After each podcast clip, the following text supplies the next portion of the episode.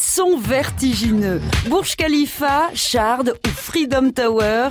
Avec ses 231 mètres, la Tour First de la Défense à Paris est le plus haut gratte-ciel français. Elle est séduisante, elle est implantée en harmonie avec, euh, avec le reste de la ville. Au fond, elle tire la ville euh, vers le haut. 1885, l'année où on a placé la barre d'immeuble très très haut. J'ai jamais rien vu d'eau, j'ai jamais rien vu d'aussi haut. C'est haut, c'est haut, New York, New York, USA. En 1871, Chicago tente de renaître de ses cendres après l'incendie qui a détruit son centre-ville. À l'époque, les architectes font porter les charges par les murs extérieurs. Résultat, plus la construction est haute, plus les murs porteurs sont épais. Lorsqu'une compagnie d'assurance commande à l'architecte William Jenney un immeuble de 10 étages, il opte pour une innovation radicale.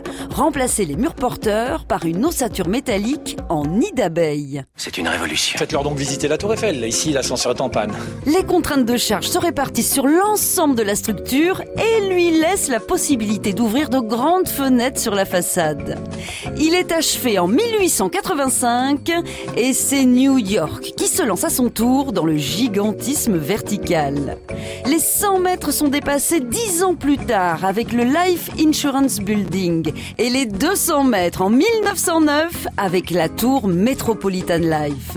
Le premier gratte-ciel français est construit à Amiens en 1942 par Auguste Perret. Cette haute silhouette de 139 mètres va désormais dominer de ses 35 étages la vieille capitale de Picardie comme les témoins singuliers de la civilisation moderne. En Chine, un gratte-ciel complètement dingue, doté d'une chute d'eau intégrée de 108 mètres de haut, soulève la polémique.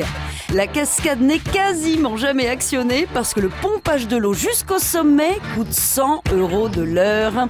C'est un problème de taille. On n'arrête pas le progrès. Mais je reste intimement persuadé qu'ils sont encore dans la tour. À retrouver sur francebleu.fr.